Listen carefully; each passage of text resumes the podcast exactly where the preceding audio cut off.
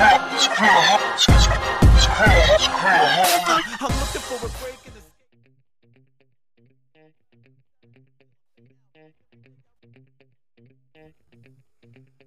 んばんは、冷蔵庫マンです。はじめましての方も多いと思いますが、今回から月曜回帰ファイル、あの、平日回帰ファイルというのをやってる中の月曜日の担当月曜日ファイルに参加させてもらいます。冷凍庫マンです。よろしくお願いします。かいはたさんが、その平日回帰ファイルというのを始めるというので、MC 募集をされていたんですけど、前からポッドキャストというのをやってみたいなと思ったので、と応募してみました。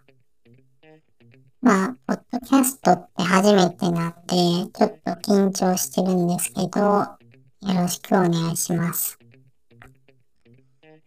で、あの、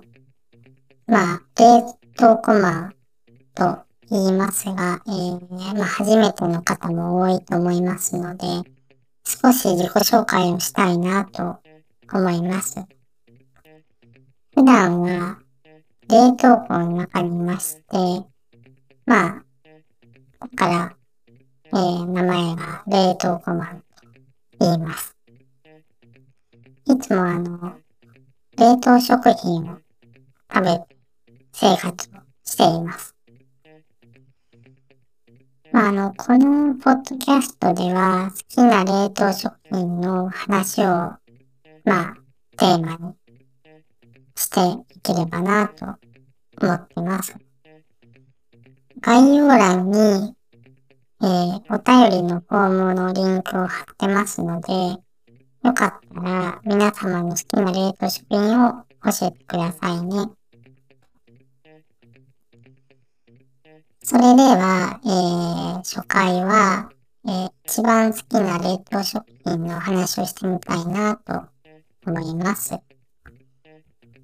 冷凍コマの好きなで、えー、冷凍食品は、日清食品の冷凍日清のどん兵衛鴨南蛮そばです。あの、結構いろんなスーパーで売ってるのでご存知かもしれないんですけど、あの、どん兵衛シリーズ、あの、カップ麺のどん兵衛ですね。の、えー、冷凍食品シリーズなんですけど、この、まあ、冷凍日清のどん兵衛鴨南蛮そばは、あの、具材がとてもこう、豪華でして、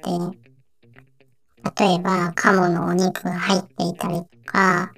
あと、まあ、焼き目がついたネギが入っていて、まあ、鴨の肉がとても美味しいんですよね。で、やっぱりあの、麺料理こう、結構チルドなものとかもあったりとかもするんですけど、やっぱり冷凍食品が一番美味しいなと、冷凍コマは思うんですよね。で、この、まあ、冷凍日清のどん兵衛鴨南蛮そばなんですけど、まあ、先ほど言った焼いたネギが入ってまして、これがまたとても香ばしくて美味しいんですよね。このどん兵衛の冷凍麺シリーズって他にもいろいろあるみたいなんですけど、結構普段行ってるスーパーだと、このカーモ南蛮そばぐらいしか見かけないんですよね。まあ、そうですね。でもそこそこ、この冷凍日清のどん兵衛鴨南蛮そばはいろんなとこで売ってるのを見ているので、もしいい方とかが気になった方は、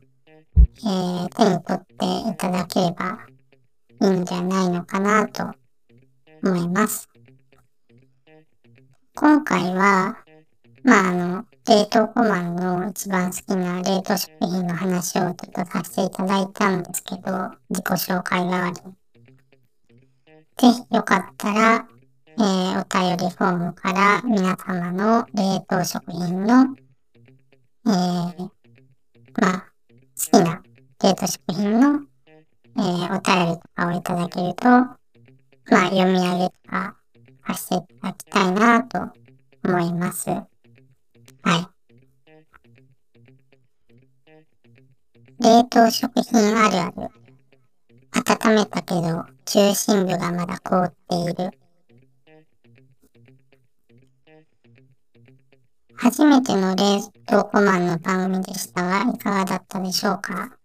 あの、先ほど言ったみたいにあの、冷凍食品あるあるみたいな、こう、ちょっとこう、ラジオ、ラジオのブリッジみたいな、こう、小ネタとかも毎回挟みつつ、ゆったりと、えー、やっていきたいなと思います。で、今回、ポッドキャストを初めてやるっていうことで、まあいろんなポッドキャストを聞かせていただいて、とてもこう、ポッドキャストって面白いなと思いました。まあいろんな人のポッドキャストをいろいろ聞いたんですけど、とても、えー、心が温まりました。でもあの、冷凍食品なんでまあ、溶けちゃうの、冷凍食品が溶けちゃうんで、冷たい気持ちで聞いていました。そろそろ冷凍食品が温まったようなので、えー、今回はこれで終わりたいと思います。今回も聞いていただきありがとうございました。